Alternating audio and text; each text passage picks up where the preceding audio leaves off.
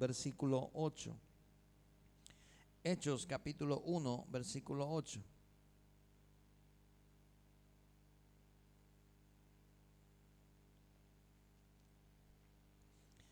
El libro de los Hechos de los Apóstoles es un libro maravilloso, lleno de testimonios, lleno de cosas agradables que Dios ha hecho a través de sus hijos. Pero inicia con esta palabra. Inicia con Hechos capítulo 1, versículo 8, recordando lo que Jesús decía. Y dice así, mas recibiréis poder del Espíritu Santo que vendrá sobre vosotros y me seréis testigos en Jerusalén, en toda Judea, Samaria y hasta lo último de la tierra. Este es el inicio del libro de los Hechos, recordando lo que Jesús había prometido el Padre había prometido que el Espíritu Santo vendría sobre la tierra y Jesús les dice en Lucas 24, 49 de que la promesa del Padre vendría sobre ellos, que ellos tenían que tener confianza.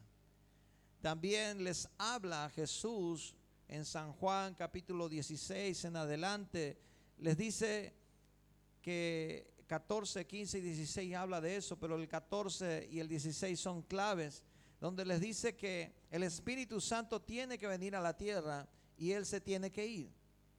Y cuando el Espíritu Santo venga sobre la tierra, Él les enseñará todas las cosas que tienen que saber.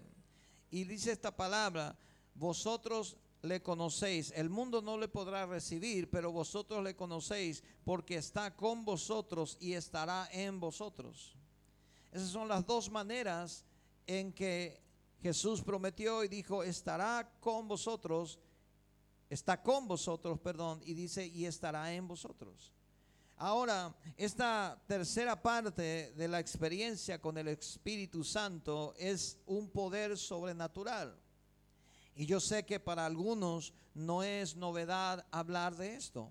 Yo sé que para algunos tal vez no es algo nuevo mencionar que el Espíritu Santo puede llenarnos de poder. Pero en esta mañana, con la ayuda de, su Espíritu, queremos desarrollar el tema, una experiencia real con su Espíritu Santo. Una experiencia real con su Espíritu Santo. Y quiero recordar la primera parte de la vida del apóstol Pedro, cuando estaba al lado de Jesucristo estaba caminando con Jesucristo, dio los milagros, fue elegido por Jesucristo en varias ocasiones para que presencie milagros como la resurrección de una niña, cuando solamente Pedro, Juan y Jacobo fueron. Fue elegido por Jesucristo para que vea la transfiguración y vea al lado de Jesús transfigurado, vea a Moisés y a Elías. Ahora, este mismo Pedro que vivió esas maravillas y esas portentosas señales, en la primera parte de la vida de Pedro tenía entusiasmo, tenía coraje, tenía convicción. Él amaba a su maestro por todo lo que ya Jesús le estaba enseñando y aparte que Jesús le saca de un lugar donde él prácticamente era solamente un pescador para toda la vida, pero ahora le daba un propósito mucho más sublime y le dijo, voy a hacer de ti pescador de hombres. Ahora, lo que Pedro tenía que interpretar y entender al final es lo que quiero llamar en esta mañana el número uno, el reino de Dios no es asunto de carne, sino de espíritu. Pedro tenía que pasar por un duro proceso para poder entender que el reino de Dios no es asunto de carne, sino asunto de espíritu. No es asunto de guapesa, no es asunto de valentía, no es asunto de corajudos, sino es asunto del Espíritu Santo, que nos llena de coraje y de poder y de valor, pero no es nuestro asunto. El asunto del Espíritu Santo de Dios en nuestras vidas nos ayuda a interpretar el reino de Dios. El reino de Dios no se puede con carne, se tiene que hacer con espíritu. El profeta decía, no es con fuerza ni con ejército, mas es con tu espíritu que se puede romper las cadenas y vencer. Más allá de lo afectivo, de lo emocional, de esa necesidad que tenemos nosotros realmente de poder convencernos y amar a Jesús, valorar a Jesús, de tener afecto por las cosas de Dios, más allá de eso, necesitaríamos y necesitamos una firmeza espiritual que solo se produce cuando tú y yo nos encontramos con su persona, con el Espíritu Santo, de una manera singular, inigualable, poderosa. De otra manera, la información que yo tengo, el conocimiento que yo tengo, no me transformará, no me cambiará porque solamente será un conocimiento, solamente será un pensamiento. Pero si no está el Espíritu de Dios bautizándonos, llenándonos, transformando, eso no va a pasar. No vamos a pasar nunca de la teoría a la práctica. Y cuando lo queremos hacer, lo vamos a hacer en la carne. Y cuando lo hacemos en la carne, vamos a terminar como el apóstol Pedro terminó. Y en Lucas capítulo 22, versículo 33, empieza el proceso de Pedro. El proceso de Pedro empezó cuando Jesús anunció su muerte. Y Jesús anunció su muerte y dijo, le dijo a Simón, se refirió a Simón en el versículo 31 y le dijo, Satanás ha pedido para zarandearos como a trigo, pero yo he rogado por ti para que tu fe no falte y tú una vez vuelto confirma a tus hermanos. Versículo 33, Pedro le responde y le dice, Señor, dispuesto estoy a ir contigo, no solo a la cárcel, sino también a la muerte. Imagínense Pedro con toda la valentía, con todo el coraje, con todo el amor que le tenía a Jesús. Hace lo que cualquiera de nosotros lo haría en la carne. No, yo no te voy a abandonar nunca. Yo voy a estar contigo hasta la muerte. Hace lo que cualquiera de nosotros hubiera hecho convencido porque Jesús es el Hijo de Dios. Pero no fue así. Tú y yo sabemos cómo termina la historia. Jesús le predice, el, gallo no cantará para cuando tú ya me niegues tres veces. Y eso fue lo que le pasó. Ahora, ¿por qué nos pasa a nosotros también eso muchas veces? Porque la carne promete lindas cosas, buenas cosas, buenas intenciones, pero no tiene la capacidad de cumplirlas a no ser por el Espíritu de Dios. Entonces, tú y yo tenemos buenos deseos, buenas intenciones, buenos proyectos, buenos anhelos para Dios, en Dios. Iniciamos el año 2023. Este año yo me voy a consagrar. Este año yo voy a orar. Este año yo voy a ayunar, ¿verdad? Y allá por julio nos damos cuenta de que el año se nos está yendo y todavía no hemos hecho ninguna de las buenas intenciones que teníamos con Dios. Necesitamos al Espíritu. Mateo 26, 40. Tenemos una, un episodio de la vida de Jesús cuando él estaba orando antes de su crucifixión. Y el versículo 40 y 41 dice, regresó a sus seguidores y los encontró durmiendo. Les dijo a Pedro, otra vez Pedro estaba allí, ¿no pudieron estar despiertos por una hora conmigo? Quédense despiertos, oren, pidiendo fuerzas para resistir la tentación. El espíritu está dispuesto a hacer lo correcto, pero el cuerpo es débil. Es esa la condición que tenía que aprender Pedro, que el cuerpo le va a fallar, la carne es débil. La carne es débil, pero el espíritu sí está dispuesto. La historia de este pasaje nos revela de manera triste en que nosotros también reaccionamos de la misma manera. Nos comprometemos con Dios, nos comprometemos con su presencia, nos comprometemos en servirle, nos comprometemos en, darle nuestra vida a Cristo. Pero cuando la carne ataca, cedemos ante los apetitos de la carne y los deseos de la carne. Y no estoy hablando de pecados e inmoralidades justamente, que podría ser también un grave problema. Simplemente estoy hablando de cosas que nos apartarían de la presencia de Dios. El no orar, el no leer tu Biblia, el no caminar con Dios te aparta de la presencia de Dios. Pero cuando te comprometes con Dios y dices todas las mañanas yo voy a leer todos los días la Biblia, pero a los tres meses te das cuenta que se te perdió la Biblia entre las cosas de la casa. ¿Cómo vas a crecer y cómo vas a aprender de Dios si se te perdió la Biblia? Y algunos tienen en la aplicación en el celular de la Biblia, pero solamente para callar la conciencia porque no la leen. Entonces, ¿cómo vamos a aprender de Dios y cómo vamos a crecer en Dios si estamos haciéndole caso siempre a la carne? Ahora, sin la llenura del Espíritu Santo es prácticamente imposible servir al Señor de una manera exitosa y poderosa. Sin la ayuda del Espíritu Santo, el deseo puede quedarse en una buena intención solamente, lo que a muchos nos ha pasado en muchas ocasiones. Tenemos un buen deseo, una buena intención, pero sin la ayuda del Espíritu Santo de Dios se queda en eso, en un buen deseo, en una buena intención. Y el enemigo nos entretiene con otras cosas. Pedro negó a Jesús, maldijo a Jesús.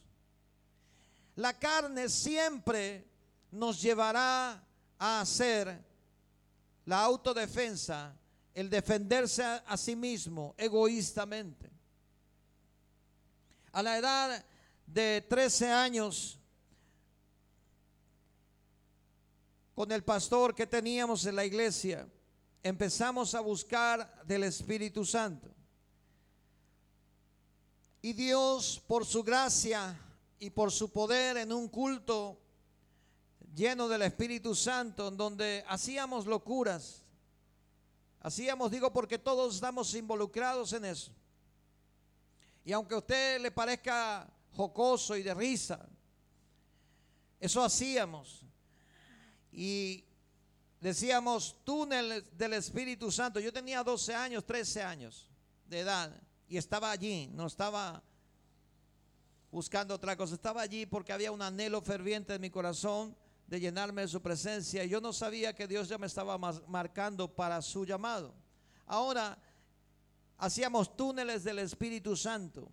Se ponían a un lado, a la derecha, a la izquierda. Y un pastor vino y nos dijo, así vamos a hacer. Vamos a hacer aquí, a la derecha, a la izquierda. Y alcen las manos los que hablen en lenguas y ya hayan tenido el contacto con el Espíritu Santo ellos van a formar el túnel y los que todavía no han recibido la llenura del Espíritu Santo van a pasar por en medio y no van a pasar apurados, nos decía el pastor, tenían que pasar despacito, no corriendo. Tenían que pasar y quedarse frente a dos personas que oraban por ti y pasábamos y pasábamos y el túnel algunas veces era 10 personas enfrente, otras veces 12, otras veces 15. Y o salías sordo de ahí o hablabas en lengua, ¿verdad? Porque a ambos lados te oraban. Y parece jocoso hoy, pero eso me ayudó a tener el primer encuentro con el Espíritu Santo. Así que salías hablando en lenguas, ministrado por el Espíritu Santo. No sabías bien lo que te pasaba, pero entendías que era Dios. No entendías y no comprendía lo que me estaba pasando, pero yo sabía que era Dios. Entendía, comprendía que era Dios, no sabía más de eso nada. A partir de ahí la experiencia con Dios cambió. A partir de ese momento mi vida de joven cambió. Mi vida de adolescente cambió, mudó. Ahora ya no era más aquel niño que se paraba en las murallas de, de, los, de las canchas a jugar carrera con sus amiguitos. Ya no era más el loco que hacía esas cosas. Ahora ese niño practicaba, ese adolescente practicaba la guitarra siempre en su casa, iba a la iglesia caminando y quería estar con Dios y mi vida empezó a cambiar. Diga conmigo cambiar. No se fue la tentación. La tentación siempre estuvo ahí. Pero mi vida miraba diferente la tentación. Yo miraba diferente la tentación. Los hermanos en Cristo, dentro de la iglesia, jóvenes como yo, me decían, y después, aprovechar la oportunidad. Esa chica te quiere. Aprovechar, hermano, nada, dentro de la iglesia nada. ¿verdad? Oh, tú, yo te voy a ayudar. Y yo no miraba como ellos miraban. Porque yo miraba diferente. Porque yo hacía, había sido mudado por el Espíritu Santo.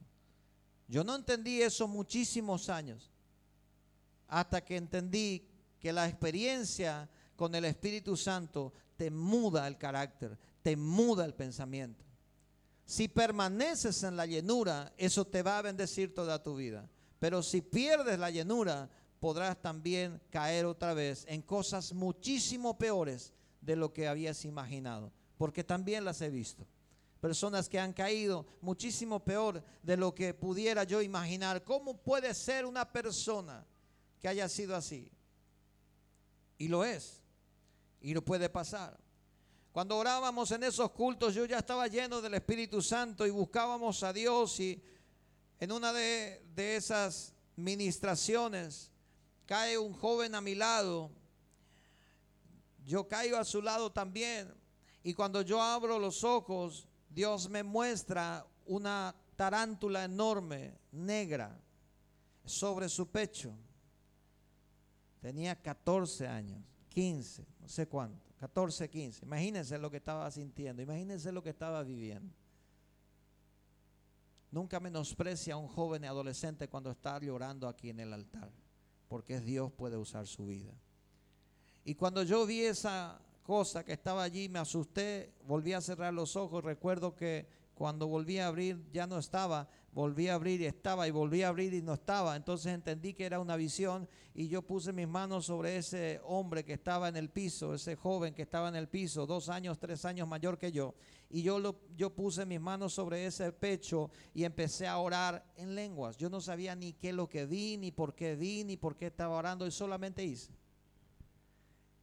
El muchacho dos o tres años mayor que yo, se da vuelta, escupe, yo no sé qué pasa allí, yo me levanto, después se queda con el pastor, yo no tenía ni idea de lo que estaba pasando.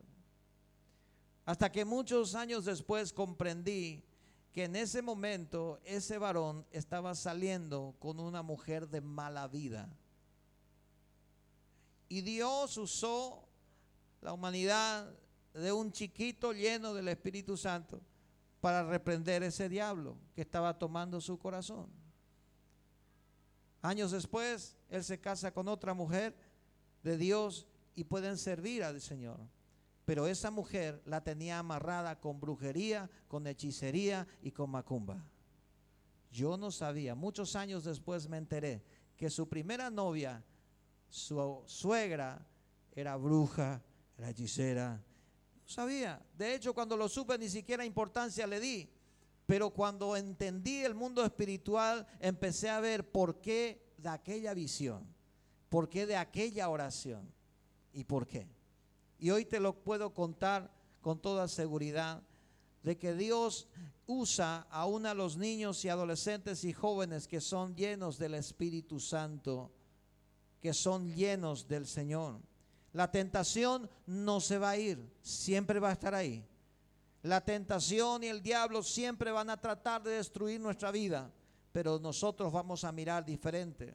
Pedro, antes de la llenura del Espíritu Santo, dice Mateo 26, 72 al 74, de nuevo Pedro lo negó y juró, yo no conozco a este hombre.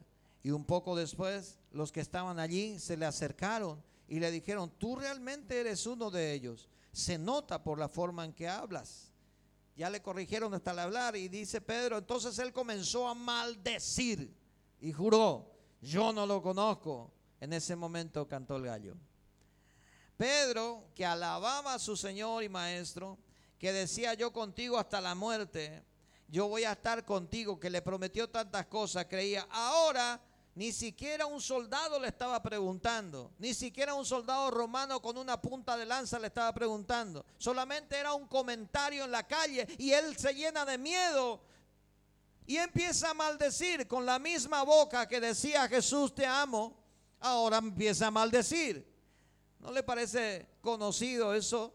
Con la misma boca que mucha gente dice, Dios, aquí estoy, yo te amo. Con la misma boca maldice a la gente y habla mal para caerle bien a la gente.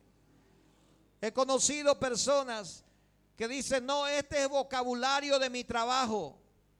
Y porque yo recriminaba y decía, ¿cómo puedes hablar así? Si yo te tengo en la iglesia, si yo, yo sé que tú eres líder en la iglesia. Y dice, no, pero no vaya a mezclar, pastor. Este vocabulario de mi trabajo. ¿Cómo vocabulario de trabajo? Decía toda clase de palabrotas en su trabajo, porque supuestamente en su trabajo así son y así tiene que ser. Eso es lo que le pasó a Pedro. Pedro se encuentra en la calle y aquí todos maldicen y aquí todos odian a Jesús. Así tiene que ser. Ah, yo también voy a maldecir. Se olvidó de que era cristiano. Se olvidó de que era Jesucristo su maestro. Pero cuando llega la llenura del Espíritu Santo, la boca de Pedro se cambia. La ausencia del Espíritu Santo en la vida del creyente es uno de los puntos que hace que su vida se estanque, no avance, no haya un avance deseable. Todos los que han creído en Jesucristo, todos nosotros los que estamos aquí, tenemos al Espíritu Santo dentro de nuestro corazón. El Espíritu Santo está con nosotros. Pero muchas veces necesitamos el poder del Espíritu Santo sobre nosotros. El Espíritu Santo está contigo, le aceptaste a Jesús como Señor y Salvador. Tienes el Espíritu Santo, tienes el sello del Espíritu Santo en tu corazón. Dios está buscando personas así. Cuando pasas necesidad, cuando pasas hambre, cuando pasas algo que no te gusta, el Espíritu Santo de Dios está contigo para ayudarte porque eres su hijo, eres su hija, eres hijo de Dios, eres hija de Dios. Pero para vencer exitosamente y para mirar diferente al mundo y para no querer congraciarme con el pecado de la gente, no tratar de meter la moda de la gente a mí, sino yo invadirle a ellos con mi moda, con mi forma de hablar yo necesito el poder del Espíritu Santo. Ya no se hace así, pues que lo hagan así en otra parte, pero aquí se manifiesta el poder del Espíritu Santo en mi vida y yo quiero hacer lo que el Espíritu Santo de Dios diga que tengo que hacer. Entonces la segunda parte de la vida de Pedro empieza en Hechos capítulo 2, versículo 2 en adelante. Ahora, cuando Pedro tiene un encuentro personal con su Espíritu Santo, con el Espíritu Santo de Dios, empieza la segunda parte de la vida de Pedro. El Espíritu Santo lo cambia, lo transforma. Este es el segundo punto. Una experiencia personal con el Espíritu es la que transforma, no Biblia. Biblia es importante, necesitamos conocerla. Pero sin la obra del Espíritu Santo en tu vida, no vas a ser transformado, no vas a ser cambiado, no vas a ser liberado, no vas, a tener las mismas ataduras por años y por años y por años. Y cuando llegues al cielo a lo mejor te das cuenta de que pudiste haber sido libre de esas ataduras y tener una familia mejor, unos hijos mejores, vivir más feliz, más próspero, más abundante, con mayor paz, con mayor felicidad. Y qué triste va a ser eso. Qué triste va a ser que tú y yo lleguemos al cielo y allá en el cielo tú te des cuenta de que perdiste tantos años por no conocer al Espíritu Santo de Dios que te puede hacer vivir una vida un poco más alegre en el cristianismo, un poco más alegre en Dios. Que el cristianismo no te sea aburrido, que el cristiano no te sea eh, pasado de moda, sino que sea algo que te alegre el corazón y que te ayude a vivir en Cristo que dejes de envidiarle a los malos. Qué triste va a ser, porque dice la palabra de Dios de que todos compareceremos delante de Dios. En Hechos capítulo 2, versículo 14, Pedro se pone de pie y junto a otros once apóstoles alzó la voz, dice, para que lo escucharan. Hermanos judíos y todos aquellos que viven en Jerusalén, escuchen con cuidado porque tengo algo que decirles. Y empieza a predicar y se convierte en tres mil personas. Aquel muchacho que maldijo a Cristo Jesús se arrepintió de haber maldecido, pidió perdón, Jesús lo restauró y ahora lleno del Espíritu Santo empezó a usar su boca para predicar la palabra. Ahora no es que no tenía enfrente gente, ahora tenía enfrente gente, varones judíos, varones que estaban en la ley, en el fariseísmo, que podían agarrarle y también crucificarle, pero él no tuvo miedo. De hecho, Él se levanta y les acusa a ellos y les dice, aquel que ustedes crucificaron en la cruz, ese era el Mesías. Y ustedes lo mataron. Esa fue la predicación de Pedro. Y así se convirtieron tres mil personas. Pero hoy queremos predicar, ay, Dios te ama, Dios te ama, y Dios te ama, y Dios te ama para que se convierta. ¿Por qué? Porque no tenemos muchas veces la unción y el poder del Espíritu Santo sobre nuestra vida. Porque si no tenemos el poder y la unción del Espíritu Santo, solamente machacamos, solamente herimos. Pero si nos levantamos en el poder del Espíritu Santo y Jesús a través de su Espíritu unge tu palabra, no vas a herir, sino vas a traer convencimiento a la vida. Vas a traer convencimiento al corazón. Hechos capítulo 4, versículo 8 en adelante dice que Pedro, lleno del Espíritu Santo, les dijo a los dirigentes del pueblo, a los ancianos de Israel, ya no estaba hablando con alguien ahí nomás que estaba de mirón, estaba hablando con los ancianos, con los dirigentes. Le llevaron a Pedro y a Juan delante de los dirigentes, los ancianos, porque él hizo un milagro. En Hechos capítulo 3 se levanta un paralítico en la puerta del templo y él hizo el milagro y en el Hechos capítulo 4 lo llevan frente a los ancianos y él, lleno del Espíritu Santo, empezó a decirles, ¿no están juzgando hoy por sanar a un paralítico? ¿Quieren saber quién lo sanó? Pues sepan ustedes y el todo Israel que este hombre fue sanado por el poder de Jesucristo de Nazaret, a quien ustedes mataron en la cruz. ¡Wow! ¿Dónde estaba el Pedro temeroso? ¿Dónde estaba el Pedro tímido que no quería morir? Se fue, se transformó. El poder del Espíritu Santo en tu vida, la llenura, la experiencia con el Espíritu Santo te transforma, te cambia totalmente. Por eso es que necesitamos con urgencia llamar y, y clamar por ese, por ese encuentro con el Espíritu Santo. Pedro les dice a ellos, allá por el versículo 18 y 20, lo llamaron a Pedro y a Juan y los dijeron, estrictamente les ordenamos que no hablen ni enseñen más en el nombre de aquel Jesús. Pero Pedro y Juan le respondieron, decidan ustedes si es mejor obedecer a ustedes o a Dios. Nosotros no nos vamos a quedar callados sin decir lo que hemos visto y lo que hemos oído. Es ahí el problema de muchos de nosotros. No vivimos y no vemos el obrar del Espíritu Santo en nuestra vida. Por eso no queremos hablar. No hay experiencia con Dios. Se acerca un hombre a un antiguo amigo y le dice, supe que te volviste cristiano. Sí, Mira, yo escuché de esa religión cristiana. Es muy bonita, muy buena. Sí, estoy yendo ahí hace como seis meses. Me alegro contigo, le dice el hombre. Y cuéntame más ahora que te tengo a ti en esa religión tan linda. Dime, ¿qué es Cristo? ¿Quién es Cristo? ¿Y, qué, qué predica Cristo? El hombre duda un poco y le dice, bueno, yo hace seis meses que estoy. Y no, la verdad que Cristo es el Salvador, Cristo es nuestro Señor. Y sí, pero de, cuéntame qué predica. No, no sé, la verdad que no sé qué responderte, todo está en la Biblia.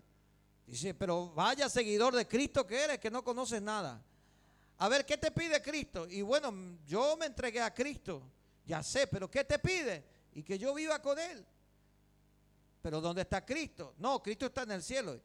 Y le dice el amigo, vaya confusión que me estás dando, porque si tú eres cristiano y no sabes lo de Cristo, ¿cómo me voy a convencer? Entonces el amigo le dice, ¿sabes qué? Te voy a decir algo. La verdad que yo no conozco mucho de Cristo todavía, estoy estudiando. Pero lo que sí te puedo decir es que yo estaba en adicciones, era borracho, le golpeaba a mi esposa y mis hijos no me querían. Y yo me entregué a Cristo y algo pasó en mí, ahora todos mis hijos me quieren, ya no golpeo a mi esposa, se fue las adicciones. Eso es lo que te puedo decir, cambió mi vida. Entonces el amigo le dice, ah, bueno, con eso no hay nada que refutar. Porque Cristo es una experiencia, no es un conocimiento.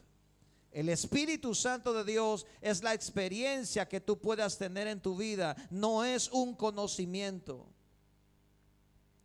Lo que te quiero decir con este testimonio es que está muy bueno que estudiemos la Biblia, pero si no buscamos al Espíritu Santo para poder tener una experiencia con Él, no lo vamos a conocer y no vamos a salir de todas esas adicciones, problemas o pecados que podamos tener dentro de la vida. Después del encuentro del Espíritu Santo con Pedro, Pedro nace en otra persona el miedoso, el temeroso, el tímido se fue, ahora viene el vigoroso, el que no tiene miedo ni siquiera a morir. ¿Por qué? Porque cuando viene el Espíritu Santo sobre nuestra vida, trae fe, trae conocimiento, trae comunión, trae capacitación, trae poder, trae unción, trae autoridad, compasión, santificación, valentía, fuerza, amor y servicio a Dios. ¿Por qué es aburrido servir a Dios porque tal vez la llenura se apagó o no la tienes. ¿Por qué te cuesta tanto servir a las personas? Porque tal vez la llenura no está en tu vida o no la tienes o se apagó. Porque si no, el Espíritu Santo de Dios te transmitiría. ¿Por qué te cuesta tanto conocer de la verdad de, Dios en su palabra y te es aburrido leer la Biblia? Porque tal vez el Espíritu Santo de Dios todavía no te llenó o te lo apagaste. El Espíritu Santo de Dios es el que te da ese motor. Y en Romanos capítulo 8, versículo 13 al 15 dice, si ustedes viven de acuerdo a esos deseos carnales, morirán para siempre. Pero si por medio del Espíritu Santo ponen fin a esos malos deseos, tendrán vida eterna. Fíjense que no está la carne en medio. Por medio del Espíritu pongan fin a todos esos deseos y tendrán vida eterna. Todos los que viven en obediencia al Espíritu, dice, son hijos de Dios. La pregunta es, ¿en obediencia a quién estás viviendo? ¿En obediencia a qué estás viviendo? ¿En obediencia a quién vives tu vida todos los días? Esa es la pregunta para cada cristiano en esta mañana. ¿A quién obedecemos? ¿A quién escuchamos? Y si escuchas al Espíritu Santo de Dios y obedeces al Espíritu Santo de Dios, eres un hijo de Dios, eres una hija de Dios. Eso dice la Biblia, eso dice tu Biblia y la mía en Romanos capítulo 8, versículo 14. Todos los que viven en obediencia, porque el Espíritu de Dios que Dios hizo allí dice morar en ellos, no los esclaviza ni les hace tener miedo. Por el contrario, el Espíritu nos convierte en hijos de Dios y nos permite llamar a Dios Padre. Padre. El Espíritu Santo no solo nos capacita y nos llena para predicar su palabra, sino también nos hace hijos de Dios y nos santifica. Segunda de Tesalonicenses 2:13 dice, pero nosotros debemos dar siempre gracias a Dios respecto a vosotros, hermanos amados por el Señor, de que Dios os haya escogido desde el principio para salvación mediante la santificación por el Espíritu y la fe en la verdad. ¿Quién te santifica? Es el Espíritu de Dios en tu vida. Primera de Pedro 1.2 dice, elegidos según la presencia de Dios Padre en santificación del Espíritu para obedecer y ser rociados con la sangre de Jesucristo, gracia y paz os sean multiplicados. Entonces el Dios el Padre en la santificación del Espíritu para obedecer a Dios el Padre.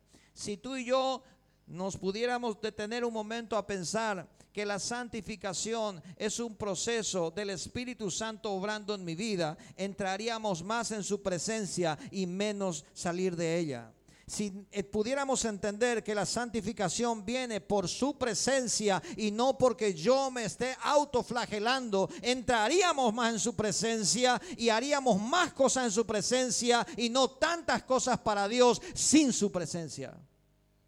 Su presencia es la que te cambia. Su espíritu es lo que te transforma. Saúl tuvo un encuentro con Dios y el profeta le ora y le dice, cuando el Espíritu de Jehová venga sobre ti, haz lo que te venga la mano porque Dios está contigo. Y Saúl, un miedoso, un tímido, se transforma en un profeta y empieza a profetizar. David no era considerado por sus hermanos como un hombre de guerra, estaba pastoreando ovejas. Pero viene Samuel y lo unge como futuro rey y a partir de ahí su vida cambia. El temeroso, el tímido, ya terminó y se levanta a matar a un Goliat. La pregunta es, ¿vas a animarte a entrar en su presencia y conocerle a Él? ¿Vas a animarte a dejar que tengas una experiencia con el Espíritu Santo? Porque te aviso que tu vida puede cambiar. Te advierto que tu vida puede cambiar. Y si tu vida cambia, bendecirás a otras personas de esa manera. Le contaba sobre mi primera experiencia con el Espíritu Santo a la corta edad, 13 años de edad, cuando todo cambia. Todo cambió y empecé a orar a Dios en lenguas, empecé a buscar a Dios Y cuando me encuentro en una situación riesgosa de pecado, de inmoralidad, terrible, Dios habla a mi corazón y en ese momento siento la calidez de Dios en mi vida y me dice, no lo hagas. Salgo corriendo. Todo el mundo dijo, ¿qué le pasó? ¿Qué le pasó Antonio?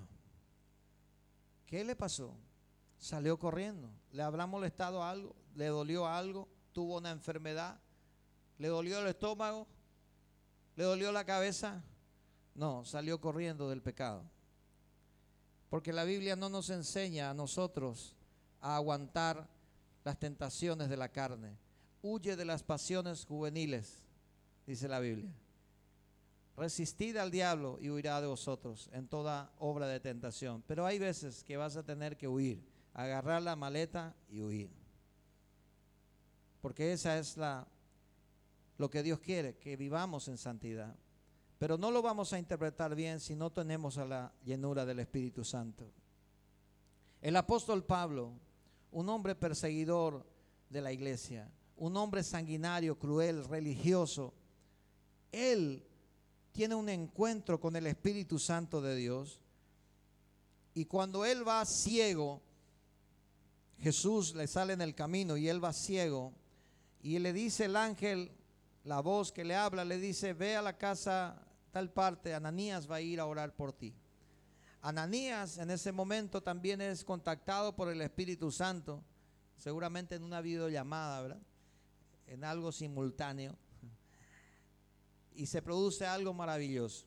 Ananías empieza a recibir la orden y dice, no, yo no quiero orar por Pablo, Justo por él tengo que ir a orar. No le aguanto a ese Saulo, Señor. Así que Dios le dice, vas a ir a orar porque instrumento escogido me es este. Entonces, ah, bueno, si ya lo escogiste, ya. Porque no tenemos por qué criticar las decisiones de Dios, ¿sí? Así que al hermano que tenés al lado, Dios lo escogió. No lo critiques, Dios lo tiene aquí. Gloria a Dios por eso. Si Dios lo escogió, dice Ananías, yo voy a orar por él. Se va a orar por él y pone las manos sobre él, recobra la vista y dice que empieza a hablar en lengua lleno del Espíritu Santo. Pablo se levanta de ahí y quiere ir a predicar a, los que están perdidos. Quiere ir a predicar a los que no conocen a Cristo. Y Ananías le dice, no, no, no, no, momentito, momentito. Aquí todo el mundo te conoce como el matón Pablo. Nadie te va a creer. Mira un ratito.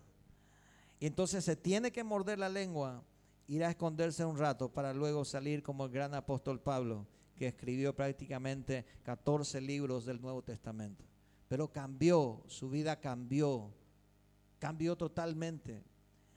La pregunta es en esta mañana, ¿has tenido una experiencia personal con el Espíritu Santo o solamente te has quedado en la primera parte de la vida como Pedro?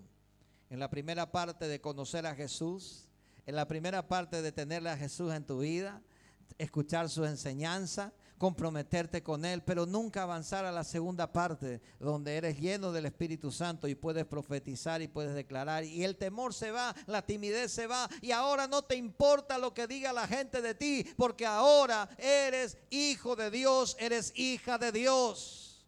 Ahora ya no te importa agradarle a la gente, ahora te importa amarle a Dios y que Dios te ame a ti. Esa segunda parte que Pedro experimentó es la que muchos de nosotros necesitamos experimentar y necesitamos vivir en eso. Porque vivimos demasiado en un mundo que quiere agradar a la gente, que quiere agradar a las personas. El más grande obstáculo para que la gente te acompañe a ti, a mí, a la iglesia, a una célula, es que no le quiere caer mal a la abuela, es que no le quiere caer mal al vecino, al tío, al amigo, al, al quien sé yo, al padrino. No quiere hacerle enojar. ¿Qué me importa? Dijo Pedro, que me maten, pero yo voy a testificar de lo que vi y de lo que oí.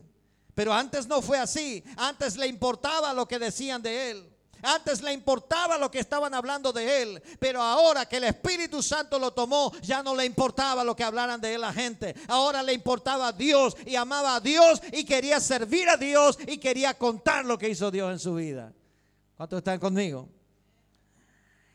¿Qué quieres hacer? ¿Quieres vivir en esa primera parte o quieres pasar a la segunda parte de tu vida? Esa es una decisión que cada uno la toma. Dios no te va a obligar. Yo lo busqué muchísimo. Tenía 10 años y me fui al Consejo Nacional de Deportes. En ese momento era el único lugar, no me pregunte cuántos años tengo, pero en ese momento era el único lugar en Asunción que podía albergar más o menos a dos mil, tres mil personas. Ahí vino un afamado pastor llamado Claudio Freyson, hasta hoy le suelo escuchar en redes sociales algunas veces cuando sale. Es un tremendo pastor lleno del Espíritu Santo. En ese momento él venía y él se paraba en la plataforma y decía, ya hay enfermos que se están siendo sanados y la gente caía por el poder de Dios y venían los testimonios. Y así eran sus cruzadas. Así que nosotros vamos. Yo tenía 10 años, alquilamos un colectivo. La iglesia pagó el colectivo y nosotros fuimos todos allí, pagamos nuestro pequeño pasaje y nos fuimos como familia. Y yo tenía 10 años y yo me paraba en las gradas y cuando Claudio Freyson apuntaba, el pastor apuntaba ya, ya hay gente que va a recibir ahora, cierren los ojos. Yo levantaba las manos y cerraba los ojos y cuando abría todo el mundo estaba en el suelo y yo estaba parado. Me piché tanto. Hasta que al final del, cuando ya se estaba yendo la gente, porque eran como las once y media de la noche, abre la plataforma y dice, vengan todos aquí los que piden oración por los enfermos. Dice, yo no estoy enfermo y le digo a mi papá, le digo, yo me voy a ir, andate, pero acá te voy a esperar. Me dice, no te vaya a perder. Y me dice, papá me, apoyaba, decían miles de gente ahí. Y me dice, andate. Papá sabía lo que yo quería. Y me fui y me paré con un bar, el barrote, ¿conoces esos barrotes que divide el escenario? Pues el barrote me llegaba eh, por, la cabeza. Era chiquitito, yo como Héctor era pequeñito. Y yo así me llevaba y yo así que me paré por el barrote y que acá me va a tocar. Acá. Y yo le veía ahí demasiado grande, era el hombre para mí. Después me enteré que tiene unos 70, unos 60 nomás. Y eh, para mí en ese momento era muy grande. Así que empezó a orar y dijo él, todos los que traigan su ropa aquí van a ser sanados. Yo voy a orar por la ropa porque ya no me alcanza el tiempo, tenemos que irnos. Así que este varón era usado tremendamente por Dios en eso. Y yo me paré ahí otra vez, dijo, los que están aquí, los que llegaron, ya van a recibir el Espíritu Santo. Ay, yo ahora sí. Ahora estoy bastante cerca, capaz que hubo interferencia allá en el... Acá estoy cerca, acá no hay nada que me detenga. Y otra vez lo mismo cae todo el mundo y yo sigo con los ojos cerrados pensando en la pelota y no se cae nada. Yo no siento nada. Yo quería sentirle a Dios. Pero después llegó el tiempo y Dios me hizo sentir su poder, su presencia y mi vida empezó a cambiar. Mi vida empezó a cambiar.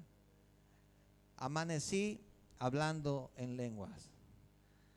De hecho, lo recuerdo muy bien porque mi hermano me prendió una patada y no me pude dormir en la cama porque me dijo, si no te callas, te pateo. Y no me callé y me pateó y me fui. no me acuerdo dónde amanecí, pero cumplió su palabra. Si no te callas, te pateo. Y no me pude callar porque estaba lleno del Espíritu Santo y no quería callarme. Y esa fue una experiencia mía. ¿Cuál es la tuya? A partir de ahí hubieron otras experiencias.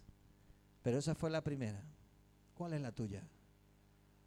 Te desafío en esta mañana que puedas pasar conmigo a esa segunda parte, donde no te importe tanto lo que dice la gente de ti, sino lo que dice Dios de ti.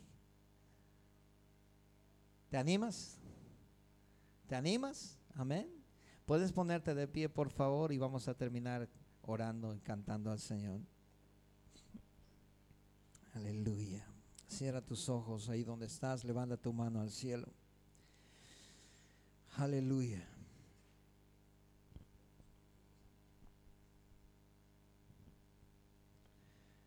Por favor, cierra tus ojos y levanta tu mano al cielo y pídele al Espíritu Santo que pueda venir sobre ti.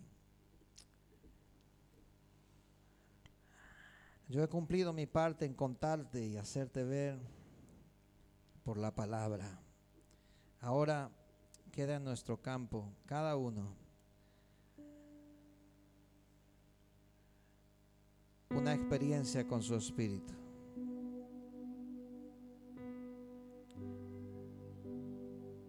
Una experiencia con su Espíritu Santo. Pídele a Dios.